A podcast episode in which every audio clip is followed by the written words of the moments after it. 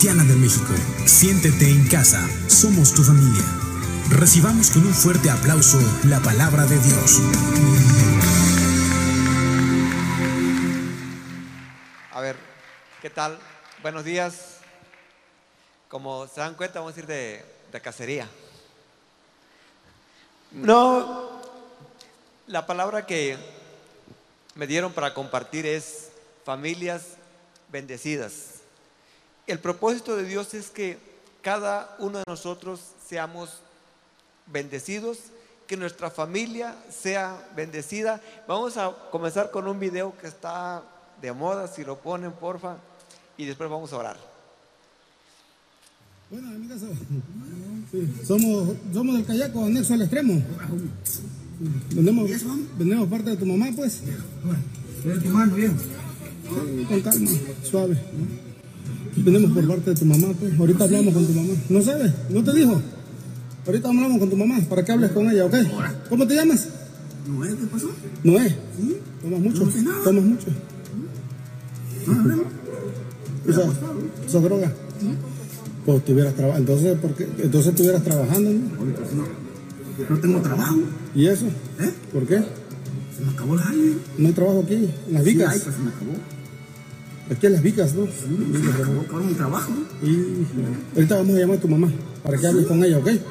Órale, pues. Pero este, somos del Cayaco, anexo al extremo, y te vamos a, a trasladar al centro de rehabilitación para que te rehabilites. Sí. Es un orden de tu mamá. Yo no sé nada, cabrón, la verdad. Pues sí, pues, pero ahorita hablamos con tu mamá. ¿Ok? Póngale esa. Es bien. Sí, Es que a es, de no él, es de él, es de él. A veces no entienden los consejos, No, pues. sí, entiendo mucho consejo, él es mi yerno.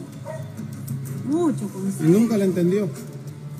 Yo le decía, no, el, el mal es para ti mismo. Ya cuando tú estés en una cama, ¿quién te va a ver? A ver? ¿Quién te va a ver? entra. Nadie te va a ver, le digo. No tiene una playera más grande, está muy una playera chiquita. más grande. Se va a asfixiar con ella. ¿eh? ¿Está apretada? Él así la usa. ¿Sí? Él así la usa, no me hagas Apretadita. Bueno, eso es lo que Dios no quiere. Para nosotros y para nuestros hijos tenemos una promesa de parte de Dios que somos bendecidos. Vamos a, a ponernos en manos de Dios. Padre, te damos la gloria. Gracias por darnos a Jesús, porque en Él somos familias bendecidas. Haz tu obra, Dios. Haz tu obra, Espíritu Santo. Haz tu obra, Jesús. Amén. Eh, vamos a hablar hoy de familias bendecidas y vamos a comenzar con una promesa que le hizo Dios a, a Abraham. Le voy a pedir que me pongan los versículos. No los tengo aquí. Es Génesis capítulo 12, 1 al 3. Voy a- ok, por aquí lo veo mejor. Pero Jehová había dicho a Abraham, vete de tu tierra y de tu parentela y a la casa de tu padre a la tierra que te mostraré. Y haré de ti una nación grande y te bendeciré y engrandeceré tu nombre y serás bendición. Bendeciré a los que te bendijeren y a los que te maldijeren maldeciré. Y serán benditas en ti todas las familias de la tierra. Bien, Dios hizo una promesa a Abraham primeramente. Y entre otras cosas le prometió que él iba a ser bendecido. Que iba a bendecir a su familia, que lo iba a prosperar grandemente y que por medio de él las familias de la tierra iban a ser bendecidas. Pero Dios le dijo algo bien importante a Abraham, vete de tu casa, de tu parentela. Cuando nosotros llegamos a la palabra de Dios, dice la Biblia que lo que sucedió es que fuimos trasladados del reino de las tinieblas al reino de su amado Hijo. Dice también que había una pared de división entre el pueblo escogido, la descendencia de Abraham y nosotros. Lo que hizo Jesús es derribó por medio de la cruz esa pared y nos metió a los gentiles en sus pactos y las promesas. donde las promesas de Abraham nos alcanzan y están disponibles para todos nosotros. Porque alguien puede decir, sí, efectivamente, esa promesa la hizo Dios a Abraham. Pero hoy, por medio de Cristo, y voy a, a pedir que me pongan el, el pasaje de Colosenses, por favor, uno, a ver si lo tienen ahí.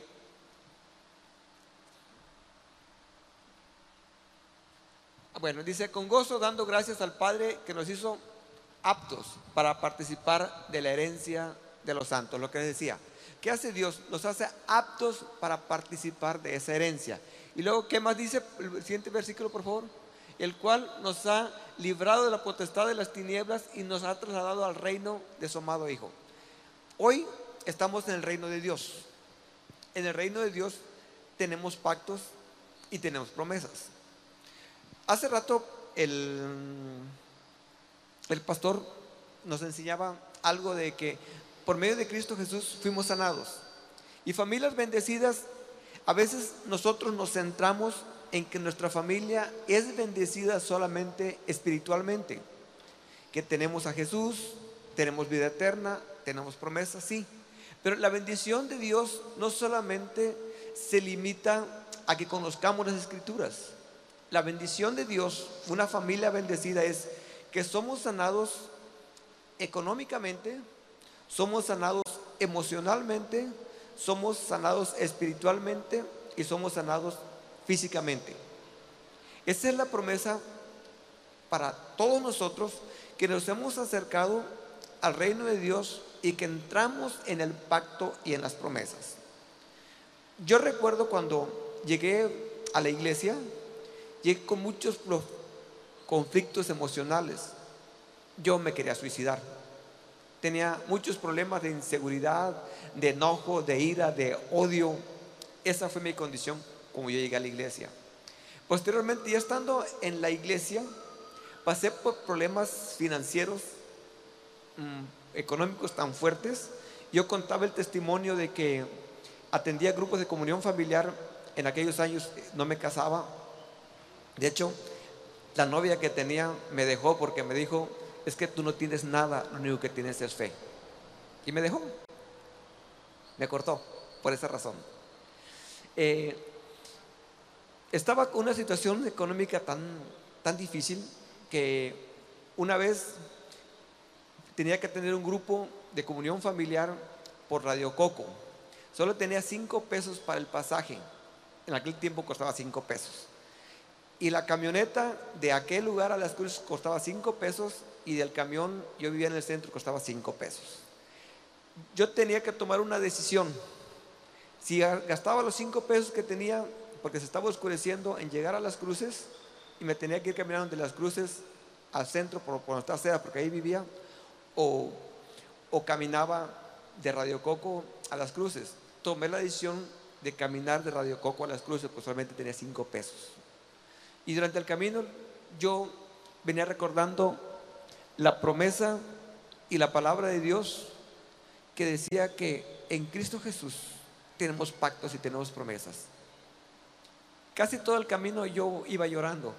Dice Dios, tu palabra es verdad. Yo quiero esas promesas. Y cambió mis paradigmas. Y sí, llegué caminando, ya eran ocho y media, que ya estaba oscuro. Y sí, tomé el camión. Pero ese ese momento de, tristeza abrió mi mente de que en Cristo Jesús somos prosperados. Hoy es, diferente, digo, Dios me dio después un negocio de la nada, me dio un negocio pequeño, lo hicimos empresa, hoy viajamos por circunstancias del negocio, mis hijos están en la frontera. Hizo algo poderoso Dios. Ya estando, estando casados, Dios me dio una familia, mi hijo una promesa en el, deporte, nos fuimos para que él desarrollara allá en, Tijuana, cerca de los Estados Unidos, pero estábamos cruzando. Todo iba, iba bien, ya era campeón regional, tenía 17 años, una super promesa. algunas empresas querían que firmara, yo que firmara para que él pudiera ser parte de... Yo estaba esperando, no, no firmé. Eh, un día le detectan que tiene un tumor en el cerebro y tiene cáncer en la sangre. Para eso hicimos muchos gastos, viajes a México en avión, vueltas, gastamos lo que no tienen idea, lo que decía el hermano, las cosas se podían peor. Finalmente nos dijeron lo que tenía. A mi hijo no se lo comunicamos tal cual como nos dijeron, pero dijeron, tenemos que operar por, el, por la nariz, destruir todo para llegar al, al cerebro donde está el tumor, o por la boca, o bien desconectar la parte de atrás, desconectar el cerebro, pero si tocamos el tumor, puede ser que el, el cáncer se le expanda, o bien eh, puede quedar como vegetal. Doctor, ¿qué, ¿qué tenemos que hacer? Bueno, si, si no hace nada, pues puede vivir uno o cinco años.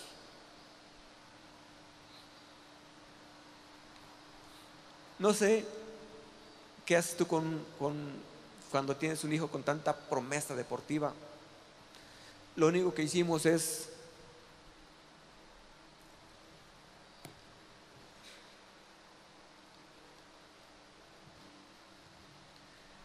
recorrimos aquí. Tenemos pactos y tenemos promesas. Cuando dijeron, no, no podemos hacer nada, ojalá y viva cinco años. Y si no, puede, si interrumpimos puede quedar como vegetal.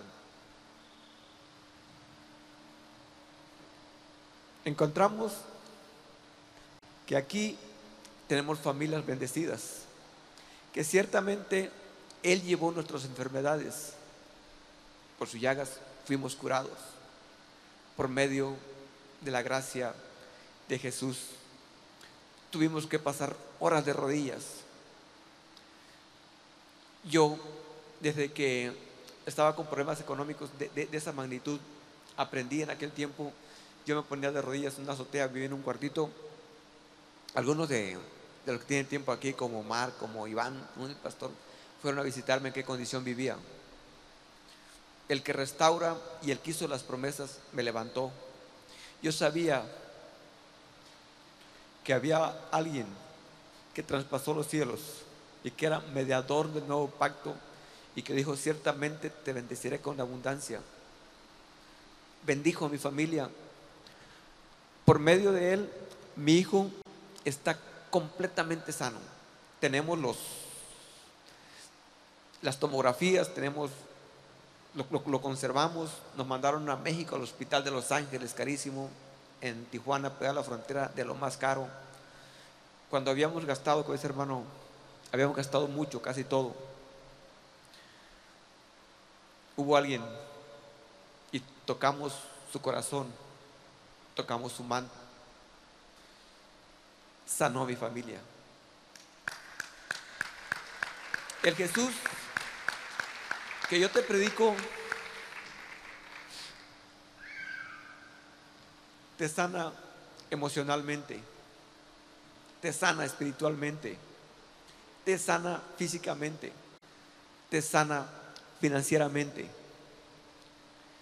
Pero tienes que entender que cuando te traslada del reino de Dios a su reino, hay reglas, hay mandamientos, hay estatutos. Si nosotros queremos la bendición de Dios, tenemos que amar al Rey de las bendiciones. No vamos tras las bendiciones, vamos tras el que tiene el poder y la autoridad y su palabra es verdad. Pero tenemos que dar nuestro corazón, nuestro ser y buscarle y encontrarle. Todo el que le busca con todo su corazón lo va a encontrar. ¿Quieres una familia restaurada? Tienes que buscar, no la restauración, al que tiene el poder para restaurar tu familia. No importa cuál sea la situación. Yo te estoy hablando de una situación económica perdida, o sea, nada, a veces me tenía que venir caminando, antes los servicios en el centro de convenciones, de más o menos altura de Sears al centro de convenciones caminando, pero no lo solté. Ese Dios me levantó financieramente, me restauró. Hoy restauró a mi familia, mi familia está sana, lo hizo.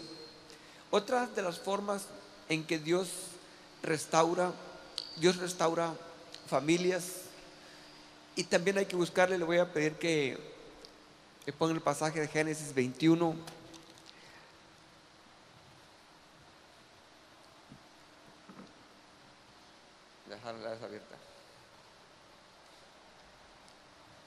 Si alguien me apoya, por favor, con...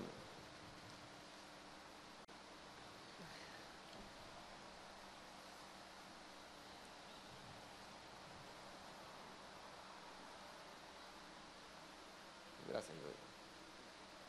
Sí, está bien, lo alcanza. Mira, aquí lo alcanza, no importa. Aquí lo pongo ya, ya está cerrado. Bien. Aquí está hablando de que una vez Abraham, al que le dieron las promesas, físicamente cometió un error.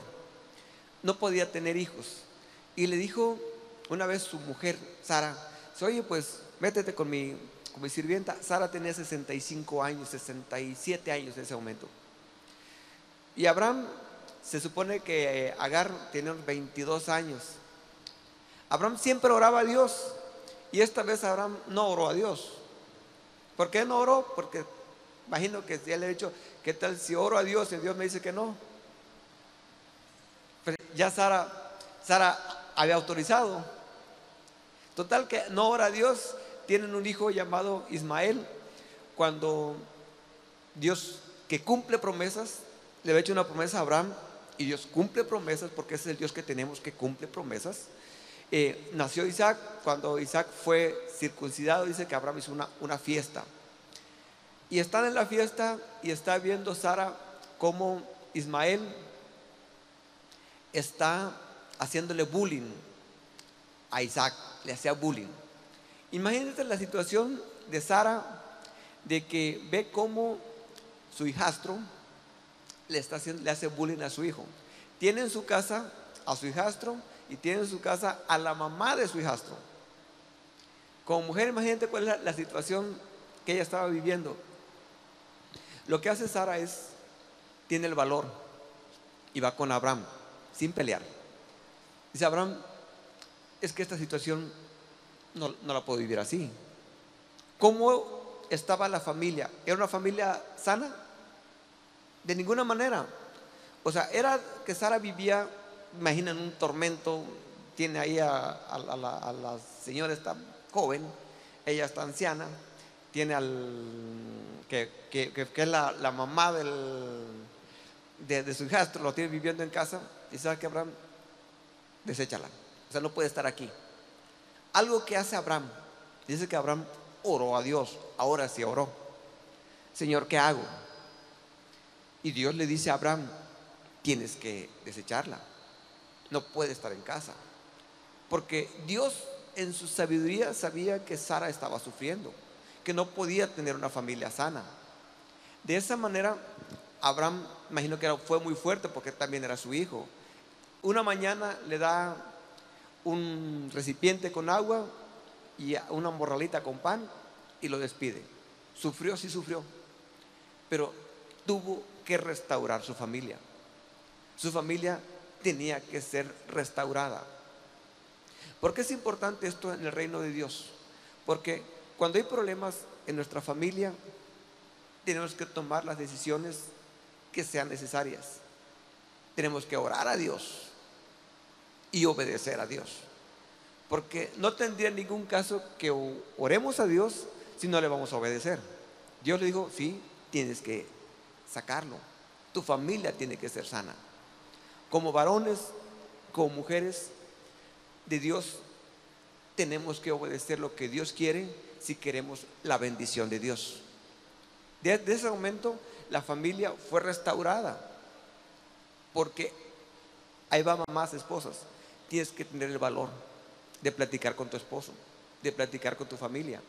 ¿Qué está mal para que la familia sea sanada, sea restaurada y las bendiciones de Dios fluyan? Porque imagínense ir a contienda, pleitos. O sea, no puede estar la bendición de Dios, aunque Dios quiera, porque caminamos de acuerdo a los lineamientos y los mandamientos de Dios. Eh, hay un pasaje que viene en Salmo capítulo 12, capítulo 20 127, perdón, 127, versículo 3 y 4, si me lo ponen, porfa. Dice, he aquí, herencia de Jehová son los hijos, cosa de estima el fruto del vientre. Como saetas en manos del valiente, así son los hijos habidos en la juventud.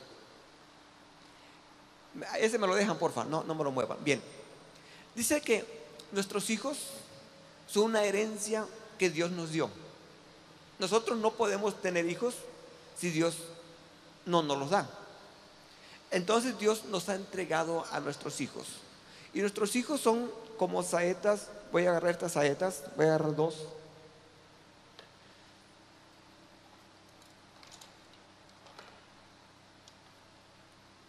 Aquí tengo dos saetas.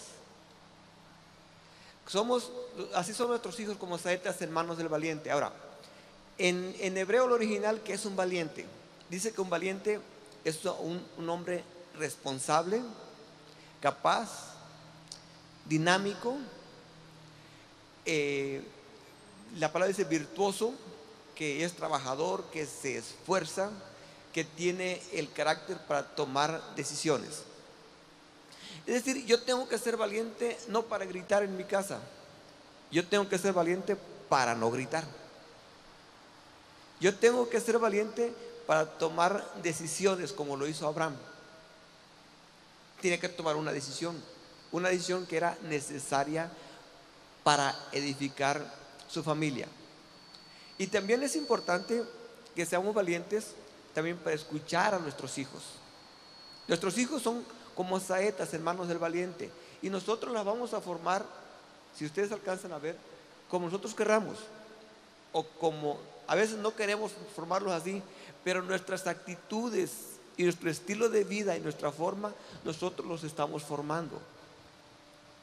Somos nosotros al final de cuentas que vamos a formar a nuestros hijos. Tenemos la promesa de que ellos vuelen alto, de que ellos den en el blanco, de que ellos sean exitosos, porque tenemos la promesa y tenemos la bendición. Ahora está en nosotros. Dios le dijo a Abraham, de cierto te bendeciré con abundancia y multiplicaré tu familia grandemente y serás bendición. Dice en, en Hebreos que no pudiendo Dios haber jurado por otro, juró por sí mismo. Y cumplió Dios la promesa. Y en Cristo Jesús tenemos al fiador del nuevo pacto, a Jesús. Igual que hizo la promesa a nosotros y está Jesús respaldando la promesa de Dios para todos nosotros los gentiles. Y esta es la promesa que tenemos para nuestros hijos. Una vez sirviendo a Dios nosotros, teníamos cursos de matrimonios en nuestra casa. Y por razones de, de, no ser ordenados, esa es la verdad, nos quedábamos hasta muy noche platicando con las parejas.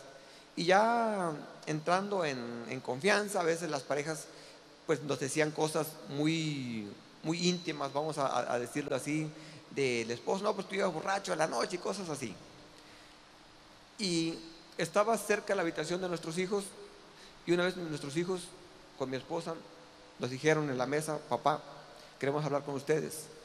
¿Qué pasó? Es, es que nosotros estamos escuchando cosas que no queremos escuchar y, este, nosotros nos tenemos que levantar temprano. Y así como con pena, y cuando nos dijeron eso, sí reaccionamos. O sea, ¿cuántas cosas habían ellos escuchado que no debieron haber escuchado? Iban, dijo, uno, iba en primero de secundaria y el otro iba en primaria. Es decir, estábamos inconscientemente haciendo cosas indebidas. Y me dijo mi hijo, uno de ellos, el papá, y es que estaba platicando con Julián y me decía que a veces sus papás también eh, pues están ministrando matrimonio, están a las horas de la noche allá, ellos tienen que hacer tareas y ellos están ahí durmiéndose en las sillas y, y este, y la verdad es que cuando sean grandes no quieren ir a la iglesia. Estoy hablando de siervos, de hijos de siervos, que a veces inconscientemente estamos formando a nuestros hijos de una manera incorrecta. Que sí tenemos que ser sabios nosotros. ¿Cómo queremos que nuestros hijos vuelen? Platicando yo, paso algún tiempo en, la frontera y convivo con mexicanos de, de- de los Estados Unidos y platicaba con algún muchacho, ya, ya son con varios. Digo, oye, ¿y cómo fue que, que caíste en esto? Dice, es que yo me metí en las gangas porque mis papás nunca, nunca estaban en, casa.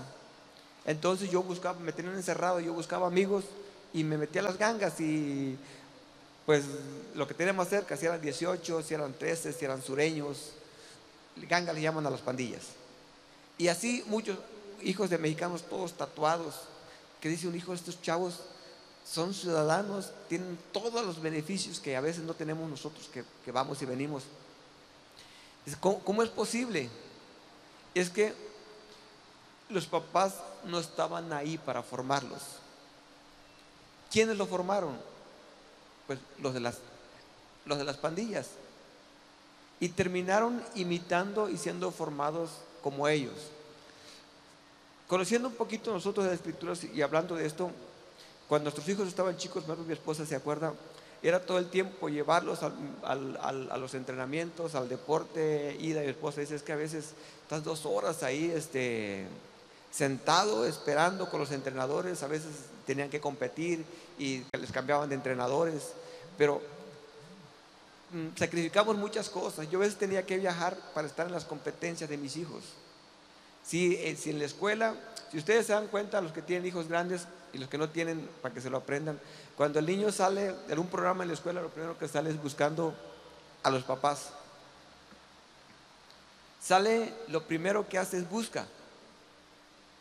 Y son cosas que van quedando marcadas o quizás nos sucedió a nosotros como hijos que nuestros papás no estaban en nuestros eventos. Que no cometamos errores que finalmente lastimen la integridad de nuestros hijos. Le voy a pedir al, arquero que, que pase con, voy a poner el ejemplo de dos saetas.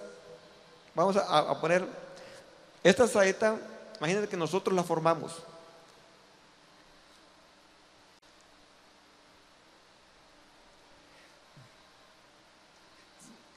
Ya, ya practicamos, ¿eh? para que no...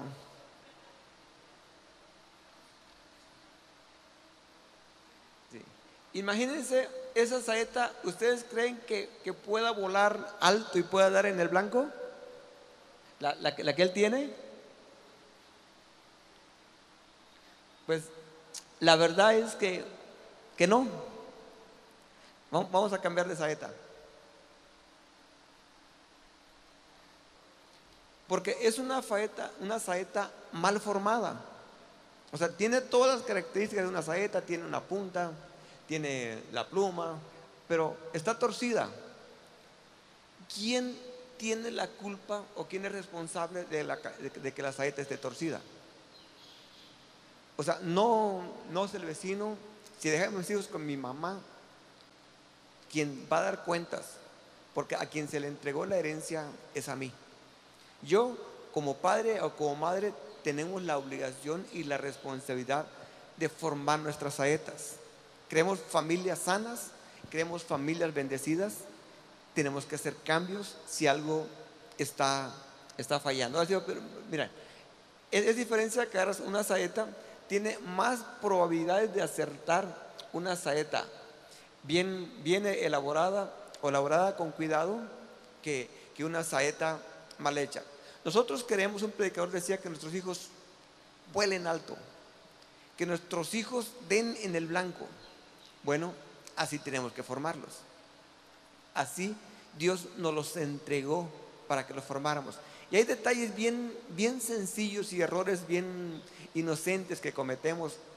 Es decir, es, es decir, aún con la alimentación. ¿Quién compra los alimentos? ¿Los papás o los hijos? Somos los papás. Entonces, ¿por qué nuestros hijos no tienen una complexión adecuada? Nosotros los papás somos los responsables. Porque algo que, que yo aprendí de, de- los chavos que andaban en- en ganga, dicen ellos, es de que los jóvenes que sus papás lo llevaban a un deporte no se perdieron. Pues siempre es tratar de que nuestros hijos practiquen un deporte, porque esto les da una identidad emocionalmente y físicamente tienen, se forman atléticos que les da una seguridad emocional. Entonces sí es bien importante llevar a nuestros hijos a un deporte. Tenemos que pagar un precio. Hay que estar con ellos, llevarlos, traerlos, los carros todos sudados. Pero es muy necesario. Los hijos que hacen un deporte físicamente están diferentes, emocionalmente están diferentes, espiritualmente, pero nos corresponde a nosotros. Durante mucho tiempo la iglesia cometió el error de que solamente decían la palabra, por ejemplo, instruye al niño en su camino y cuando fuere grande no se apartará de él, pero solamente lo encajonaban a lo que es bíblico. Me refiero a la Biblia, que supieran la Biblia, pero no es eso. Es que el niño desde pequeño forme hábitos y costumbres, ya cuando es grande ya no se aparta. Pero eso lo practicamos y lo vivimos nosotros en casa. ¿Cuánto tiempo comemos con ellos, vivimos con ellos, salimos de la, de la, de la iglesia, nos vamos con ellos a, a comer, convivimos? Hay veces que, que nosotros no queríamos, por ejemplo, con mi esposa siempre hemos tratado de cuidarnos un poco. Dice, no, pues hoy queremos hamburguesas, hoy nos toca a nosotros escoger. Pues ahí vamos, ahí vamos con ellos. Les dábamos un, un tiempo. También tienen derecho. A veces estábamos cansados, queremos ir al parque.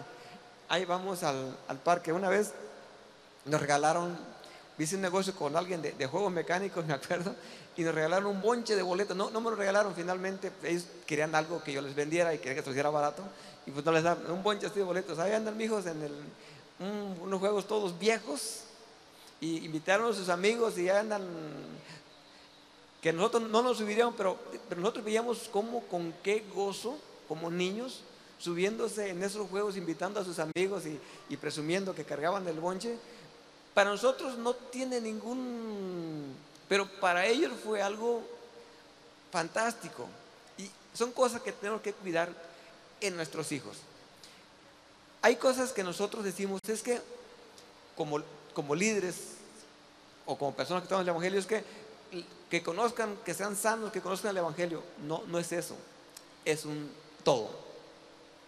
Hace tiempo que nosotros enseñábamos a jóvenes, estuvimos trabajando con jóvenes, yo les decía, mira, es que no está peleado que cuides tu imagen, tu cuerpo, con que seas espiritual.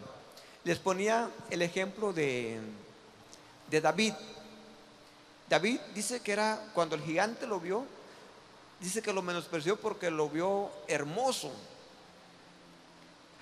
Dice que José era un hombre santo.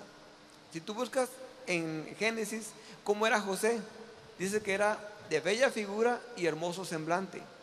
Era un hombre santo. Era un hombre santo. Si, si tú lees el libro de Esther capítulo 2, si alguien sabe cómo era Esther, dice que era de, de- de hermosa, a ver si lo tengo, dice que era, es Esther 2.7, era de hermosa figura y de buen parecer. Era una mujer intercesora, era una mujer íntegra, era una mujer de Dios, pero no está peleado. Eh, y alguien dice, no, pues que Esther era rica, no era rica, Esther era huérfana y vivía de arrimada con su tío. No está peleado y si queremos nosotros familias sanas, ya se va se termina el tiempo, tenemos que trabajar en nuestra casa, cambiar nuestros hábitos. Y si queremos una familia sana espiritualmente, tenemos que meternos con Dios.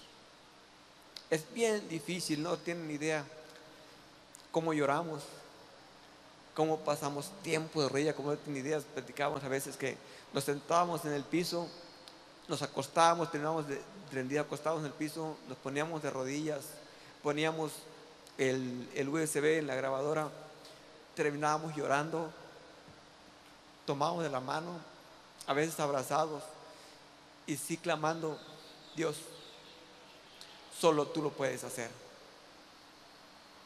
Pero les comento una vez más, no es la bendición, es el Dios que tiene la bendición. Decía mi hermano, cuando iba Jesús, fueron no tras una bendición. La mujer dijo, si logro tocar a Jesús, tenemos que tocar el corazón de Jesús. Y si, hemos equivocado, vale la pena ir al trono de la gracia, Señor, me equivoqué. Un pasaje últimamente dice, y si me lo pueden poner, por favor. Efesios 2.7. No, no, no, perdón, es Efesios 2. Bueno. No lo, no lo anoté. Pero dice que olvidando ciertamente lo que quedó atrás y extendiéndolo a lo que está adelante, cometimos errores, como Abraham, pero se puede rectificar todavía. Tenemos que pedir perdón, ir al trono de la gracia y, y si cometimos error con nuestros hijos, yo lo he hecho a estas alturas. Digo, perdóname, la verdad, no hubiera querido si pudiera regresar el tiempo, yo corregiría, pero ya no puedo corregir eso. Y hemos encontrado gracia y perdón en nuestros hijos, porque también nos hemos equivocado. Yo creo que ninguno de los que estamos aquí podemos decir que no nos hemos equivocado. Pero tenemos a un Dios que restaura y sana. Voy a pedir que nos pongamos de, de pie. Solo es un minuto.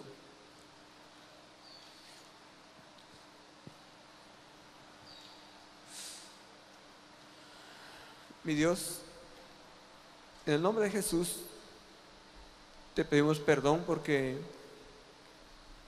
también nos hemos equivocado algunas veces, Señor, si no hemos hecho las cosas correctamente con nuestros hijos. Ayúdanos a platicar con ellos, a pedir perdón con nuestra esposa, con nuestro esposo, Señor. Queremos que nos ayudes a tener una familia sana, una familia restaurada y una familia bendecida. Gracias por tus promesas, gracias por tu verdad y gracias por ayudarnos. Amén. Dios